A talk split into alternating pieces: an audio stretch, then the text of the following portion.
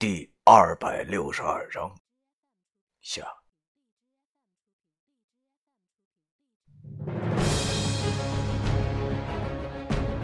我蹲在地上，痛苦的抱着自己的头，这是种什么感觉？本来我是来救九叔的，没有想到还是无能为力。他大爷，这是为什么？自己最小的徒弟是这个样子，顿时，九叔脸上也浮现出了一抹悲伤。却是，今日一别，等于永世隔阂。以后再也不会相见。想想，修道之人虽然修得正道，但终究还是人。是人就会有心，有心就会有痛苦，无法更改。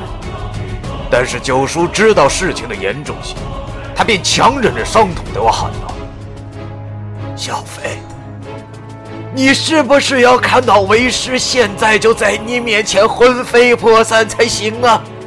你记住。”你不是小孩了，你是白派先生，你有义务去拯救苍生，你明白吗？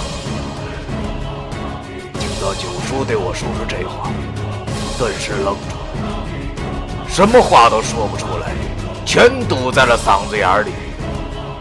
是，我还不能死，九叔托付我的事情我还没有做到，如果我现在死的话。那么我相信九叔也不会瞑目的。这时，已经依稀能听见山脚下传来了那些野兽的悲鸣，显然是有鬼差上山了。再不走，就真的来不及了。于是我便强忍着心中的剧痛，对着山洞中的九叔十分恭敬地磕了三个头。想当年。九叔传我三清书时，我就给他磕过三个，那是因为我要活命才磕的。之后，九叔送我上黄鸡淮阳的时候，我也给他磕了三个头，那是因为我对他满心感激才磕的。而如今，我又给他磕了三个头，这次，则是因为我们师徒最后的相聚而磕。磕完头后，我们师徒的缘分已尽。日后再也不会相见了。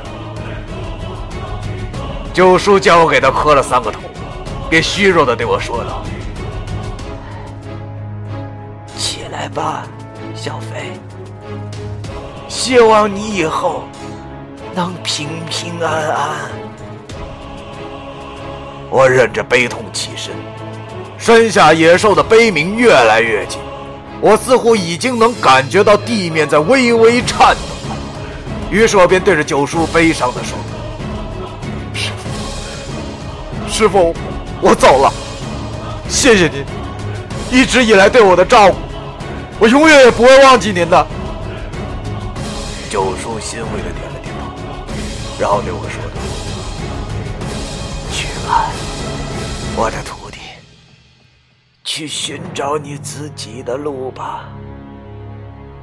忽然，我不敢再去看九叔一眼，生怕自己还是舍不得。于是，我便捂着眼睛，转身向对面山下跑去了。听声音，那些鬼差应该是从东面上山，而我则是从西面下山，应该能躲过他们吧。我下山时一路狂奔。就跟发疯似的奔跑，摔倒了很多次，但是又很快的爬了起来。这种疼痛和心中那种莫名的悲伤比起来，简直是太小了。我就这样一直跑着，本来四周是没有风的，但是我奔跑的时候，耳旁却充满了风声。之前和九叔彻夜长谈的一幕幕出现在了脑中，挥之不去，胸口一阵苦。但是却又不敢喊出来。我忽然发现，眼前的事物好像都变成了红色，同时，心中若有所思的，再次跌倒在了地上，顺着山体滚了下去。我不知道滚了多久，我停住了。一颗鸡小葵挡住了我的身体，马上就要到山下了。我靠着那棵树爬了起来，坐在地上，用手抹了抹眼睛，上眼一看，我顿时苦笑了出来。原来我没有哭出眼泪，反而哭出了血。忽然间，我觉得自己好像很可笑一样，望了望高高的石盘山，浓浓的灰霾再次遮住了山顶。我点着了烟，然后站起身，没有任何凝滞的向下跑去，似乎只有不断的奔跑才能减轻我此刻心中的痛苦。这一切都来得太突然了，突然的让我无法接受。终于，我还是无法救出九叔。那我此次来地府的目的到底是他妈的为了什么呀？一路跑下了山。我扶着一棵大树，大口大口的喘着气，并不是因为我累，而是胸口的苦闷实在是太难以忍受。而我所扶的这颗姬小葵则不停地啪嗒啪嗒地拍着手，分不清他是在嘲笑我，还是在嘲笑这他大爷的命。我没有再回头，而是抓紧了一切时间向前面跑去。王大爷说过。如果跑出去的话，就不能回头。眼睛里流出来的血顺着下巴躺在了我的黑手衣上。我真不是怕死，真的。要说我现在其实已经死了，我只是无法拒绝九叔最后对我说的那些话。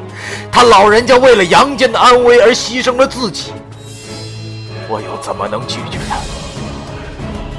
我就这样不停地跑着。而我眼前的路似乎一直没有尽头，不知道跑，我眼前忽然出现了一条铁路，就是这里了吧？我一屁股坐在了地上，心中虽然平静了一些，但还是难受。我伸出手，颤抖地掏出了一颗烟，然后又一口没一口地抽着，转头望去，却再也没有了那石盘山的影子。就连那丰都的丧钟声也消失不见了，天地间忽然安静了下来。我坐在地上，心中忽然一阵空白，望着眼前这条没有尽头的铁路，不知道该想些什么好。而就在这时，远处传来了火车鸣笛的声音，这声音我很熟悉，正是一部少的火车所发出来的。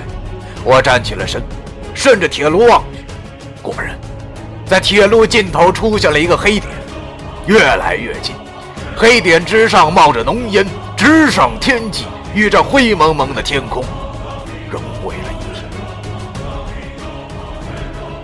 车来了，我该走了。我苦笑了一下，然后又望了望身后。尽管已经看不到石盘山了，但是我依旧擦了擦脸上的血后，轻声说道：“我一定不会辜负您的。再见了，